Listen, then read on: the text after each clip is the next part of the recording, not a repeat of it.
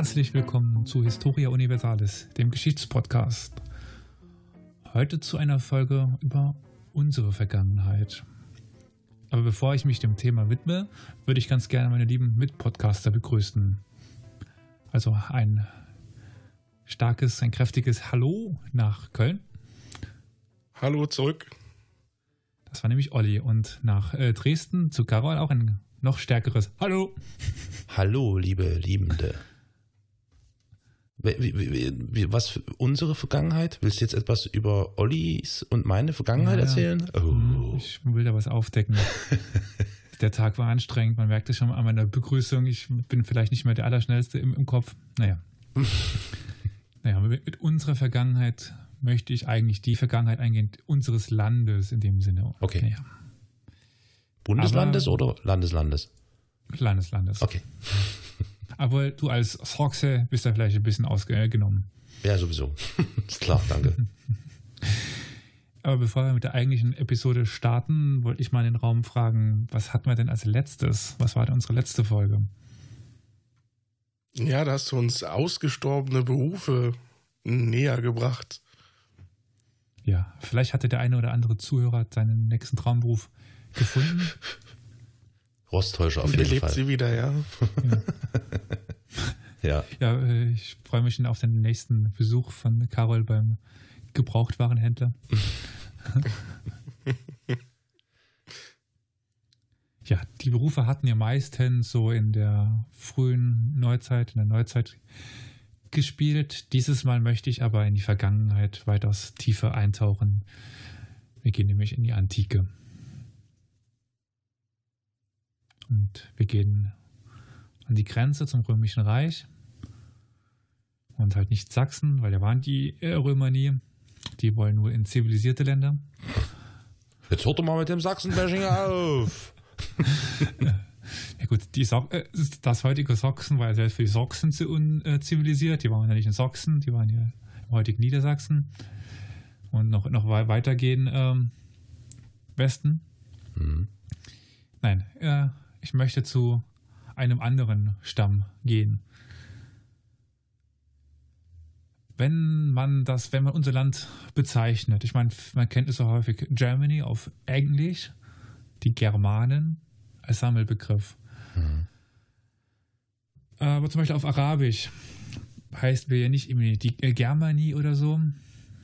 Wie heißt es denn auf, auf, auf Italienisch? Weiß das jemand gerade? Ja, irgendwas mit Alemannia oder so, ne? Ja, glaube auch. Die Alemannen. Genau. Der Stamm der Alemannen. Ja, ich möchte der Frage nachgehen heute, wer sind die Alemannen und woher kommen die Alemannen? Hm. Das war nämlich nicht immer ganz so klar oder ist es immer noch nicht, was das jetzt wirklich ist. Und äh, ja, es gibt noch einige offene Fragen. Die wichtigste Quelle dafür ist ein römischer Historiker mit dem Namen Ammianus Marcellinius.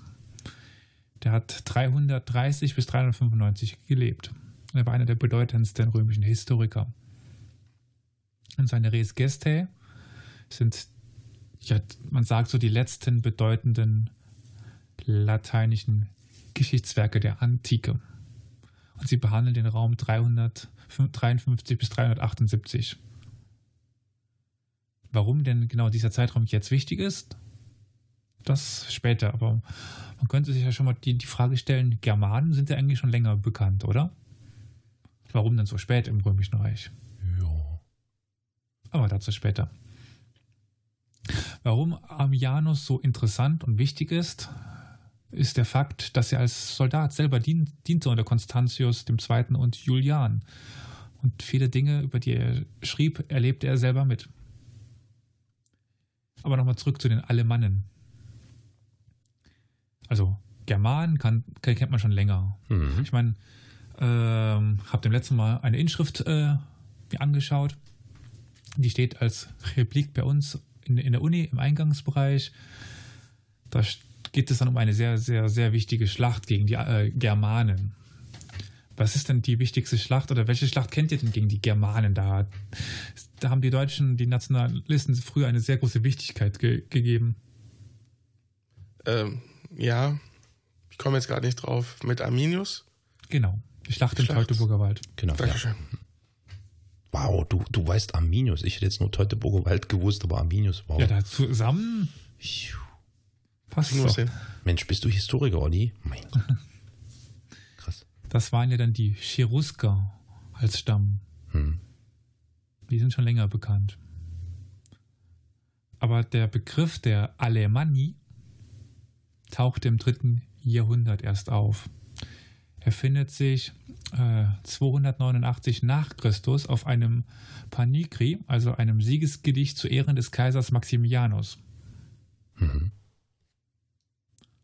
Und erst 1803 wird er dann ordentlich aufgegriffen von Johann Peter Hebel in alemannischen Gedichten.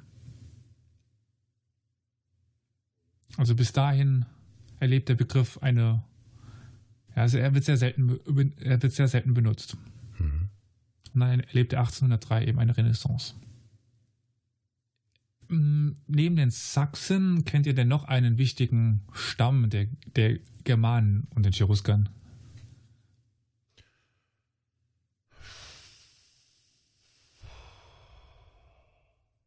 Äh, die, die Franken, na, das ist nicht Genau. ne? Ja, echt? Ja, wieso denn nicht? Oh, bin ich Judo. Mein Gott. Respekt. Respekt. Gefreiter. Die tauchen nämlich zur selben Zeit wie die Franken im Römischen Reich auf. Und sie tauchen auf, also die Franken ja eher über den Rhein rüber im oberen Teil, Hm. also in Nordrhein-Westfalen momentan so in der Gegend. Die Alemannen tauchen im Acri Decumantes auf. Oh, was ist das? Genau, das fragt ihr euch jetzt. Was ist der Acri Decumantes oder das, De das Dekumatenland? Ähm, ich weiß nicht, ob euch die Grenzen des Römischen Reiches in Deutschland so etwas geläufig sind. Also eigentlich zogen die sich ja größtenteils am Rhein runter. Und dann die, äh, die Donau lang. Mhm. Es gibt aber den kleinen, so eine kleine Ausbeutung im Baden-Württemberg, wo sie über den Rhein hin, hinübergegangen sind Mhm. und dann zur Donau runter. Und dieser Bereich ist, das Deko, ist der Acre de Decumantes. Man vermutet, dass die Alemannen aus dem Elbraum kamen, dem elbgermanischen Raum. Siste? Siste? Und da sind wir wieder bei den Sachsen. Gut. ja, also 1213 beginnt der Limes Mhm. brüchig zu, zu werden. Also der Limes ist dieser Grenzwall zu den Germanen hin. Und 260 fällt der Limes. So, aber ich habe ja schon angesprochen, sie kommen wahrscheinlich aus dem elbgermanischen Raum. Und das vermutet man deswegen, weil archäologischen Funde im Dekomatenland Ähnlichkeit haben mit Funden aus der Region Elbe-Saale. Mhm. Daher, da, deswegen schließt man daher dass, daraus, dass sie daher kommen. Mhm. Es gibt halt vorher keine Aufzeichnungen, dass sie da waren. Und deswegen gibt es auch die Diskussion, ob sich die Alemannen nicht erst am Rhein bildeten. Mhm. Also, dass es vielleicht einfach versprengte Teile anderer Völker waren, die sich am Oberrhein zu einem neuen Stamm zusammenbildeten. Gab es denn irgendwie so, so Kernbereiche, wo man später ähm, Ausgrabungen oder ähnliches zuhauf gemacht hat? Wie meinst du? Also, wo es dann Hinweise darauf gab auf. ja, eine hohe deswegen meint man ja, sie Siedlungsdichte. kommen aus, sie kommen ja aus dem elbgermanischen Ach, Raum. aber das wegen der war's? Kunstähnlichkeit. Okay, das Ja, mehr kann man nicht sagen. Die haben nirgendwo aufgeschrieben, dass hier haben alle Mann gewohnt. Nee. okay, das ist klar. Ich dachte nur, was weiß ich, bei, bei, bei äh, Forschungsarbeiten, Ausgrabungen fand man dies oder jenes in dieser oder jenen Region und das eben irgendwie massenweise und dann schaut man da drauf und sagt, Genau. okay, das gehört wahrscheinlich äh, zu den Alemannen und das war Ja. eben tatsächlich nur in diesem äh, Also das hat Saale. man im Acri Decumantes gefunden und Ja. im elbgermanischen Raum. okay. Ähnlichkeiten sonst, in der Kunst. sonst äh, nicht. Nein, sonst nicht. Alles klar, verstanden. Aber es gibt eine andere Theorie und die spricht auch schon der griechische Historiker Agathias oder Agathias an. Der schreibt nämlich zu den Alemannen, Die Alemannen aber, wenn man dem Asinius Quadratus, der heißt tatsächlich Quadratus, das war ein römischer Konsul, glauben darf, ein Mann aus Italien, der die Germanenkriege genau beschrieben hat, sind zusammengelaufen und vermischte Leute. Und das bedeutet ihr Name. Hm. Die Alemannen, alle Mannen, alle Menschen. Ja, ja. Ich habe auch gerade, ich habe vorhin schon über die, über die etymologischen Bestandteile des Wortes Alemannen nachgedacht. Und, Ja. Mhm, Und interessant. es gibt eben die Theorie, dass das eben nicht nur Leute aus dem elbgermanischen Raum waren, sondern Ja. auch Leute woanders her und die sich dann am Oberrhein vor der römischen Grenze zu, zuerst durch kurz aufgehalten worden sind, dann zum Stamm werden ja. und dann als Alemannen bekannt werden. okay, okay. Wann hat denn dieser griechische Herr gelebt? Weißt du? das? Antike muss ja später gelebt haben, aber so ad hoc muss ich tatsächlich erstmal äh, passen. Äh, 536, ich habe gerade nachgeschaut, muss ich, Okay. muss ich gestehen. Mhm. ist er geboren und 582 gestorben war, also aus Ostrom. Hm. Hm. Aber der, er bezieht sich hier auf einen Asinius Quadratus, den wir wohl nicht mehr als Originalquelle haben. Ja, Hm. Aber er war zumindest relativ nah dran von der Zeit her. Ja, Hm. gut. In römischen Quellen findet sich eigentlich eine Vielzahl von verschiedenen Reges oder Reguli auf alemannischem Gebiet, also Herrschaften. Hm. Und es wird häufig davon berichtet, dass es zwischen Rom und den Alemannen eine Vielzahl von Verträgen gegeben hat. Pax oder Amica wird dabei geschrieben, also Pax Frieden und Amica Freundschaft. Mhm. Es gab wohl Geldzahlungen der Römer an die Alemannen, Hm. wahrscheinlich als Schutz gegen einfallende andere germanische Stämme. Hm. Und dann siedelten sie eben in diesem, Ica, äh, äh, in diesem De- De- Dekumantenland zwischen Mainz und der Neckarregion. Und noch ein bisschen weiter runter bis zur Rheinbeuge. Hm. Dann gibt es zwischen dem 4. und 5. Jahrhundert nach Christus eine sehr schlechte Quellenlage, so gut wie gar nichts mehr. Da verschwinden die Alemannen irgendwie aus dem Bild. Und erst ein gotischer Geograf mit dem Namen Athanarit ermöglicht dann in der 5. Jahrhundert ein besseres Bild des alemannischen Siedlungsgebietes. Und nun wurden die Alemannen vom Züricher See im Süden über das gesamte oberrheinische Tiefland bis knapp vor Mainz. Mhm. Im Norden bis, äh, bis Aschaffenburg und Würzburg. Im Osten bis Donau und Isar. Wobei es sich da die Frage stellt, ob es, das, ob es sich dabei um ein Herrschaftsgebiet handelt oder ein Mhm. Siedlungsgebiet. Also Mhm. ob sie vielleicht auch was am Rande unterworfen haben, was nicht Alemannen waren, sondern irgendwas anderes. Hm. Aber es gab definitiv ein alemannisches Königreich zu, zu dieser Zeit. Das war gerade meine Frage, ob es denn sowas okay gegeben hat. Ja. Okay. Gibt es denn Hinweise Wie- auf irgendeinen alemannischen ähm, Herrscher oder ähnliches? Mm, Es gibt Namen, aber es ist immer die Frage, in welchem Verhältnis die zueinander standen. Hm. Es Hm. kann sein, dass es mehrere Könige gab, ein- einen Großkönig oder Fürsten. Hm. Also das ist alles äh, Äh, Viel nebulös. Halbwissen. Ja. Ja. Ja. 536, 37 fällt dann ganz Alemannien unter die Kontrolle der Merowinger. Merowinger, das sagt mir irgendwas. Ja, Ja. Merowinger waren die Franken. Ach ja, ja, ja, ja, ja, die Franken. Und dann gab es noch andere äh, Inger, Inger, Inger. und so weiter. Äh, Merowinger, Karolinger? Karolinger? Ja, das waren die, also Merowinger ist das erste Geschlecht, dann kommen die Karolinger und dann kommen ja die Unterteilung in- zwischen Ja. Frankreich und, und Deutschland. Ja, ja, ja, okay, okay. Gut, wir schwaffen ab, Entschuldigung. Ähm, Mhm. Wir waren stehen geblieben bei der Frage, war das jetzt ein Siedlungsgebiet oder, Oder war es eher ein. Herrschaftsgebiet? Das ist nicht eindeutig zu sagen. Gut, aber das kann man nicht, genau. Ja. Und da es keine schriftlichen Quellen gibt, Ja, äh, ja. haben wir Pech gehabt. Mm, Ich hatte schon mal erwähnt, dass es die Theorie gibt mit alle Mannen, also alle Mannen. Mhm. Es gibt dann den Namensforscher Ludwig Rübekeil, der dachte sich, das ist zu einfach, mache ich Mhm. was Schwierigeres draus.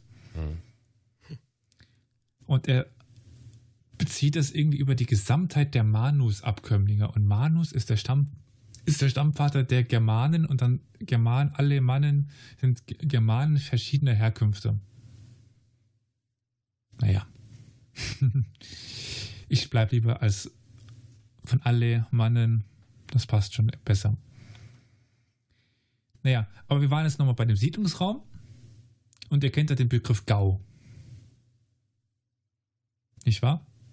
Also wenn ich ehrlich bin, ist mir dieser Begriff aus der nationalsozialistischen Zeit ein Begriff. Mhm. Und das, wie war das? Das war eine Unterteilung in bestimmte Bezirke oder mhm. Gebiete, ne? Ja, ist ein Gau ja. gewesen, ne? Ja, es war damals genauso. Beziehungsweise, warte mal, gibt es das nicht noch in Österreich? Nee, äh, wir kennen es heute hm. eigentlich noch. Preisgau. Ach so, der Gau, ja gut, das ist natürlich dann, ja, hm, ich hatte das, ja, stimmt, Preisgau. Ja, ja das wir haben hier ja. noch den Bliesgau. Ja, naja. Ja, ja. Und in diesen Gauen lebten verschiedene Stämme der Alemannen.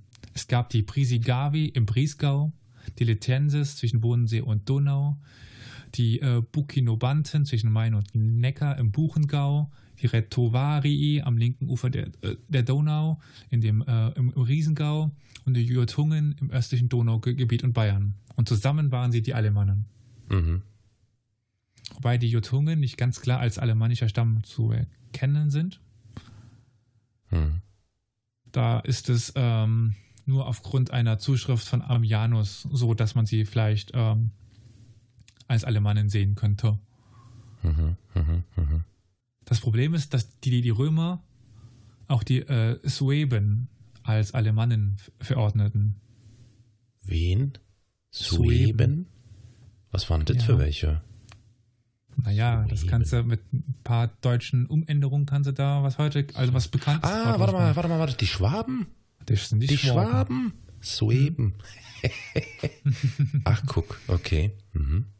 Ja, also das Fazit. Es fällt sehr schwer zu, zu fassen, woher die Alemannen kamen.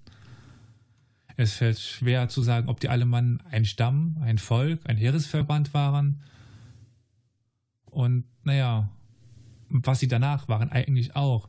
Aber ein alemannisches Wir-Bewusstsein entsteht wohl so um die Zeit des Falles des Lebens, also um 260 gibt es dann als, ja, wir sind Alemannen. Hm, hm, hm. Was genau alle Mannen jetzt umfasst, auch nicht wirklich greifbar. Ja, es klingt sehr, sehr kämpferisch, ne? Würde ich mhm. tippen. Alle Mann vor! Oder alle Mann äh, Kampf! Irgend sowas. hm. Na gut. Aber da das jetzt doch alles sehr vage ist, und äh, beenden wir die Folge also. genau. Feedback-Blog, äh, nächste Folge. Nein. Nee. Ich habe es ja mich relativ allgemein gehalten und du hast schon nach Königsnamen gefragt und so, so weiter. Ich gehe jetzt direkt auf den Konflikt mit den Römern ein, auf einen Einfall der Alemannen. Und da wird dann nochmal einiges äh, prägnanter, auch Namen und so weiter. Mhm. Naja, also die Alemannen fielen immer wieder ins Römische Reich ein, wenn sie mal nicht bezahlt worden ist. Hm. Naja, insbesondere halt in Schwächephasen des Römischen Reiches, weil wie die Germanen das halt immer so machten. Hm. Das Problem war, die Römer hatten ja Friedensverträge. Aber für die Alemannen endete der Friedensvertrag mit dem Tod des Vertragspartners. Als starb der Kaiser, war der Vertrag zu Ende. Das war für Rom aber nicht so. Und einer dieser Einfälle schildere ich jetzt eben. Mhm. Und der ist beschrieben worden von eben dem erwähnten Ammianus Marcellinius. Und das waren die, die Vorkommnisse um den König der Alemannen mit dem Namen Schnodomar. Schnodomar. Oder Schnodomar. Schnodomar. Ja. Sehr schön. Gut, also ich nenne ihn immer Schnodomar. Schnodomar wird 352 von Kaiser Constantius II. unter der Hand aufgefordert, in gallische Gebiete einzufallen, um dort dem Gegenspieler von Constantius, dem Usurpator Magnetius, zu Fall zu bringen. Schnodomar bringt dann viele linksrheinische Städte unter seine Kontrolle. Straßburg, Mainz, Koblenz. Mhm. 345 stirbt dann Magnetius und Constantius ernennt seinen Neffen Julian zum Cäsar und beauftragt ihn, die von Schnodomar eroberten Gebiete wieder zurückzuerobern. Denn Schnodomar glaubte, dass die eroberten Gebiete ihm gehörten. Mhm. Ja. Und die erste Schlacht gewinnen die Alemannen. Aber wir hatten jetzt, ich meinte, ich will es ein bisschen detaillierter werden, mehr ins Detail gehen und jetzt möchte ich einen kleinen Exkurs machen zu wie kämpften denn die Alemannen? Oh, jetzt wird's spannend. Waffen waren für alle Mann sehr wichtig. Sie schworen alles auf Waffen und gingen mit ihnen wortwörtlich ins Grab. Äh, es gibt den Schreiber Tacitus, schon mal bestimmt schon mal gehört. Ich, ja, ich habe den immer Tacitus ausgesprochen. also so für mich. Ist gar nicht falsch. Also ja, hm. Also okay. das, es gibt theoretisch ja kein C im Latein. Mhm. Ist also es müsste wahrscheinlich Tacitus heißen. Ist ja auch Käser und nicht Cäsar, aber ich nenne ihn erstmal Tacitus, weil doch viele unter dem Begriff Tacitus kennen. Jo. Tacitus hatte die, die Germanen, nicht dass die Alemannen, aber die Germanen als Krieger mit Schild und Lanze be beschrieben. Tacitus äh, kannte aber vor allen Dingen die Bataver. Kleine Quizfrage, wer waren denn die Bataver? Oder wo kommen die, die Bataver her? Oder welches Land liegt heute da, wo Batavien liegt? Hm. Bataver. Ich glaube, das ist immer noch eine alte Bezeichnung für das Land heute. Batavien oder irgendwie so. Ich, ich kenne den Begriff noch irgendwoher für, für das Land. Germanen. Nee. Wo können denn, also Niederlande. Ach ja, so, so. Nee, noch Gut. nie gehört. Ja. Dann meinte ich ja, dass die äh, Alemannen ihre Waffen mit ins Grab genommen haben. Dementsprechend kann man ziemlich genau sagen, welche Waffen die Alemannen hatten, weil die Gräber findet man. Hm.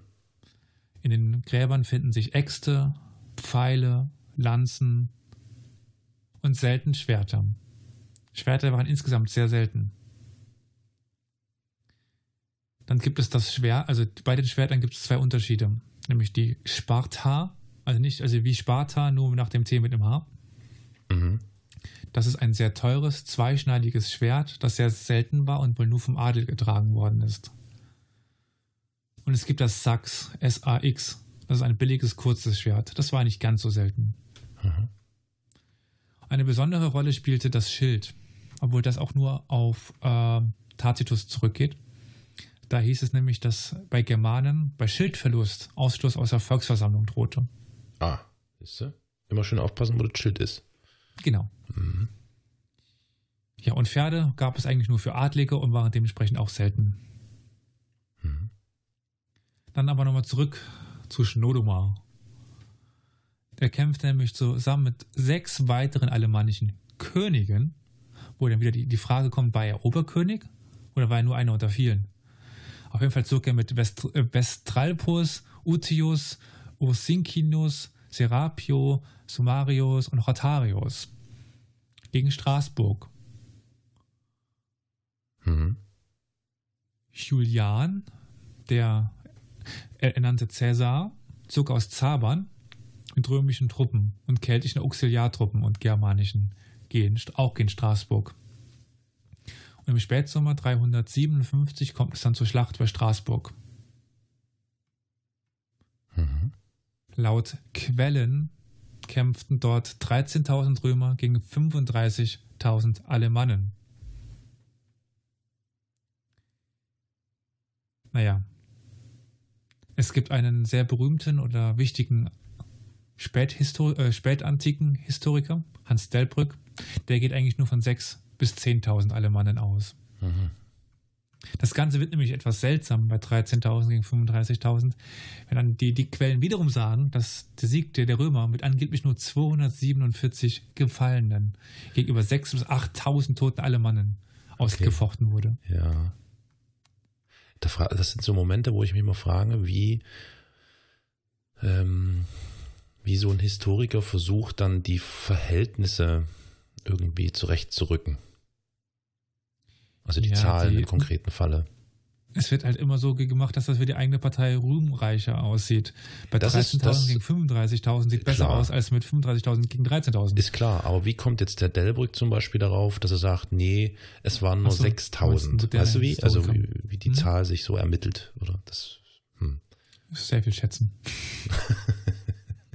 ich schätze mal so 6.000, 7.000. Naja, also ja, man muss halt, man kann halt davon ausgehen, dass es weniger sind. Das ist hm. klar. Hm. Ich meine, aber ich meine 35.000, 6.000, 7.000. Hm.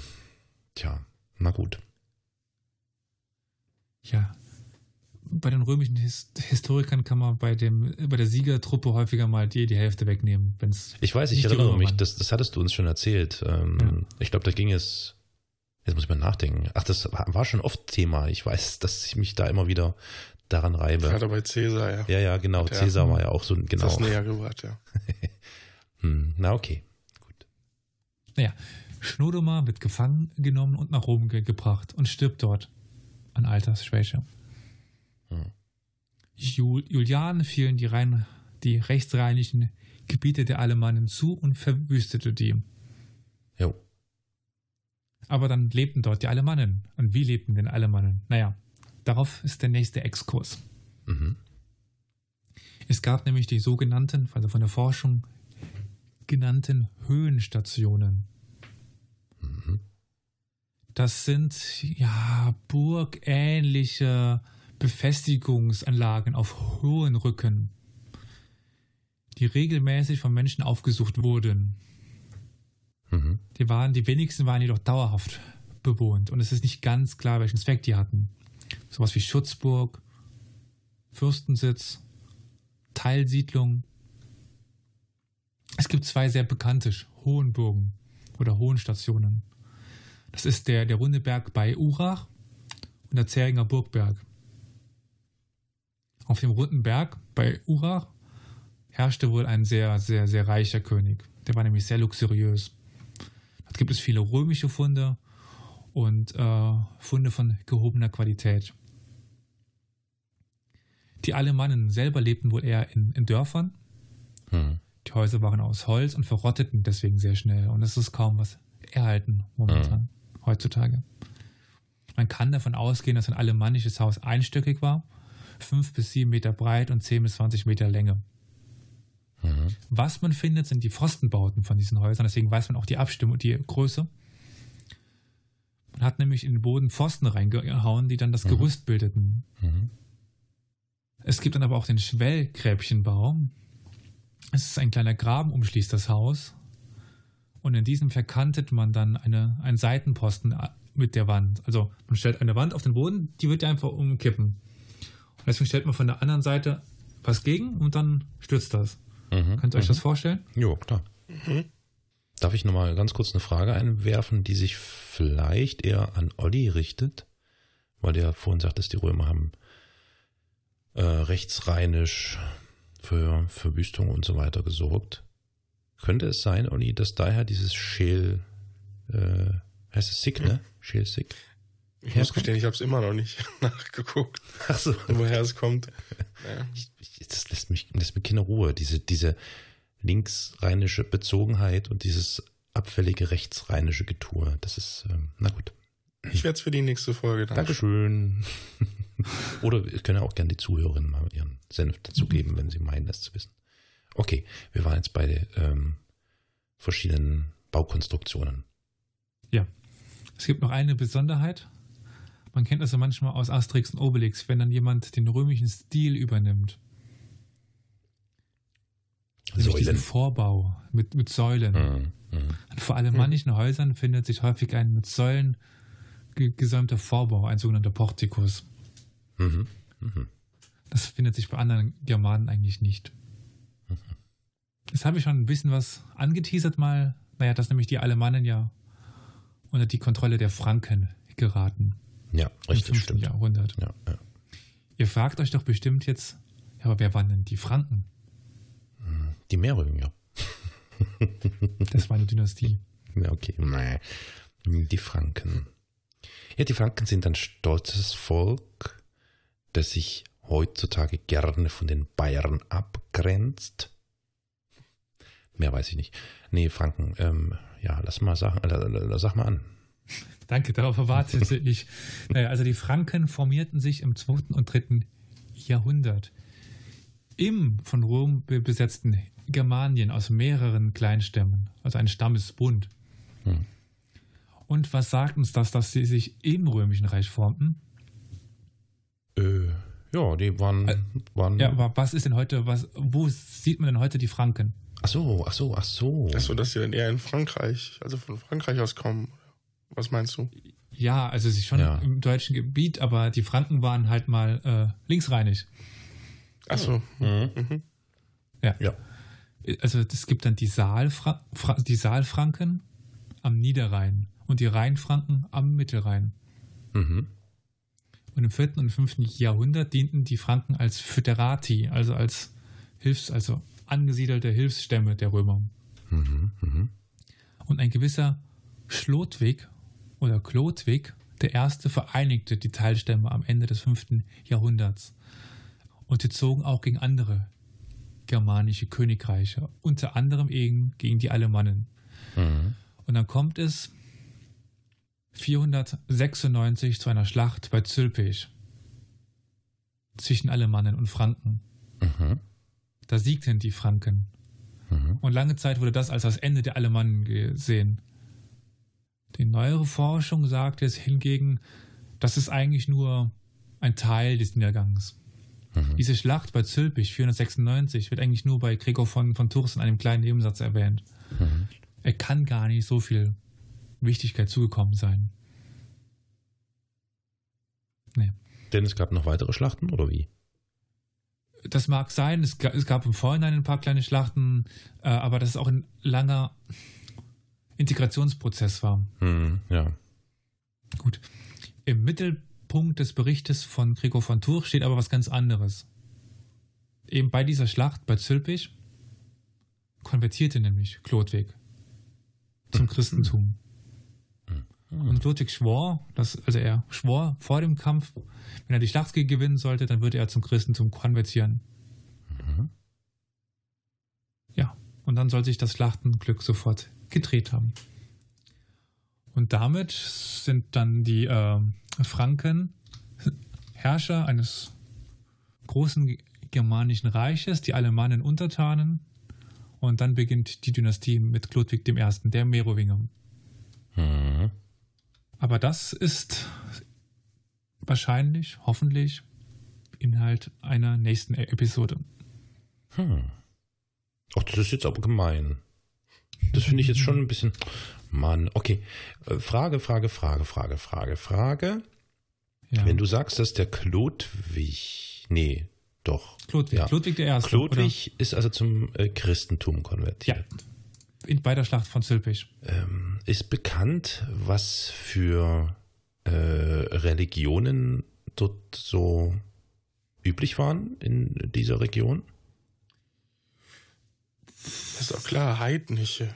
Ja, ja schon, das habe ich mir schon fast gedacht. aber Spaß. kann ja sein, dass es irgendwie konkreter, ich weiß nicht, was gibt's denn da hier, diesen Typen mit dem hier Tor? Nee, wie heißt er?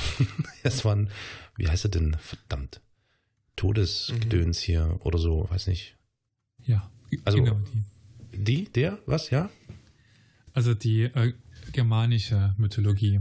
Die germanische. Mhm. Ich weiß es da tatsächlich nicht mhm. auswendig, ob der vielleicht römisch war oder ob. Äh ja, jetzt fällt mir gerade ein, verdammt, ich bin ja auch bescheuert. Na klar, also ich meine, die ganzen Nazi-Spacken haben ja nicht umsonst so ein Odin-Gedöns, machen immer so ein, so ein, so ein, so ein Bohai um Odin-Gedöns. Odin ja, ja. und so ein Zeug. Ach ja, hm, nee, klar. Okay, gut. äh, vergesst meine Frage einfach. Ich schneide die dann raus. aber gibt es denn sonst noch irgendwelche interessanten Religionen dort? Nee, ne, wisst jetzt nicht. Also ich, könnt, ich weiß es jetzt nicht, aber ich könnte mir nur gut vorstellen, wenn die schon Bauweisen übernommen haben, dass die dann auch einen Teil der römischen bestimmt übernommen haben, oder? Also ich habe es nicht im Kopf, deswegen kann ich, bevor ich was Falsches mhm. sage, will ich lieber nichts sagen. Es kann sein, dass sie teilweise zum römischen Glauben übergetreten sind, mhm. aber ich mhm. glaube es nicht. Ich glaube, sie hatten einfach ihren Glauben. Mhm. Das war ja teilweise sehr, also verbunden. Dann hieß halt jemand, äh, hatte einen römischen Namen und einen einen germanischen Kla äh, Namen. Mm, ja, dass ja, sie ja. gleichgesetzt worden sind. Genau, genau, ja. Das dann so, ja. Pfiff, ja, ein, ein, ein Mischmasch entstanden ist. Mhm, mhm. Okay, das war jetzt die Frage. Jetzt muss ich mal kurz nachdenken. Ich noch Fragen. Also ja, Fragen habe ich schon viele. Ja, es ist eine, also auf, äh, was ich jetzt mal so ähm, sagen möchte, ist, dass die Alemannen, also ich frage mich ja gerade noch, wie es dazu kommt, warum in einigen Sprachen die Germanen oder Germany oder Germania ähm, vorkommt und in einigen Alemannen. Ländern die Alemannen. Mhm. Finde ich auch interessant. Ähm, Ja. Hm. Genau kann ich das nicht beantworten. Wieso sich was durchgesetzt hat. Und im Italienischen gibt es dann ja noch die Tedeschi. Die was? Tedeschi.